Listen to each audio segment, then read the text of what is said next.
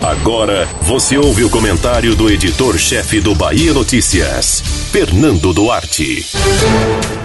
Os dois grandes eleitores da Bahia em 2020 terão Salvador como campo de batalha simbólico. A Semineto tentará fazer o sucessor com a aposta no atual vice Bruno Reis, ambos do DEM. Já Rui Costa, até aqui, coloca suas fichas na candidatura de Major Denise, ambos do PT. Como os dois afiliados não têm o mesmo brilho político dos padrinhos, será um teste relevante sobre a transferência de votos na capital baiana. Em outras eleições, esse embate não tinha nenhum dos dois pegando pela mão um candidato para render nas urnas. Será uma disputa também narrativa. De um lado, o prefeito que transformou Salvador segundo as próprias definições. Do outro, o governador que foi o melhor prefeito de Salvador para roubar a ironia mal feita dos aliados. Ambos têm um histórico de intervenções na capital, porém a maior parte delas constando como um saldo positivo para a Semineto. O prefeito tende a herdar com facilidade as obras e as execuções de projetos que atingem o dia a dia da população. Qual deles vai estar no topo do pódio? O Palácio Tomé de Souza.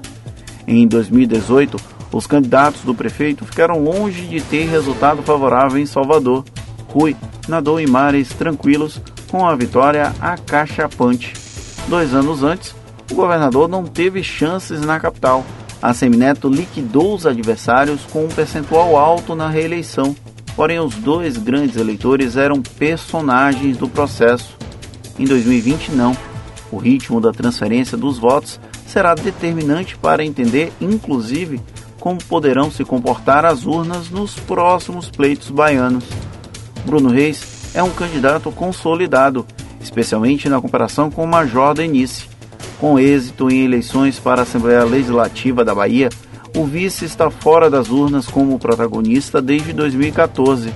Compensou isso, atrelando a figura dele à de ACM Neto, isso coloca à frente nas pesquisas de opinião realizadas até agora. Sinal de que o prefeito conseguiu transferir um pouco a concepção de que Bruno Reis é uma continuidade do projeto dele. Já Rui, em meio à pandemia, não conseguiu colocar em prática esse projeto. E possivelmente não vai ter tempo. Major Denise foi imposta pelo governador nos primeiros dias de isolamento social. Sem a campanha na rua, a estratégia petista foi usar plataformas de redes sociais sem o engajamento necessário para a conversão de votos, pelo menos numa visão bem primária. Então, para conseguir algum tipo de resultado positivo, Rui terá que fazer muito mais esforço do que o prefeito. Quem vencer em novembro terá aumentado o cacife para 2022. Não será uma garantia de repeteco, mas será um bom ensaio para poder assistir. Você ouviu o comentário do editor-chefe do Bahia Notícias, Fernando Duarte.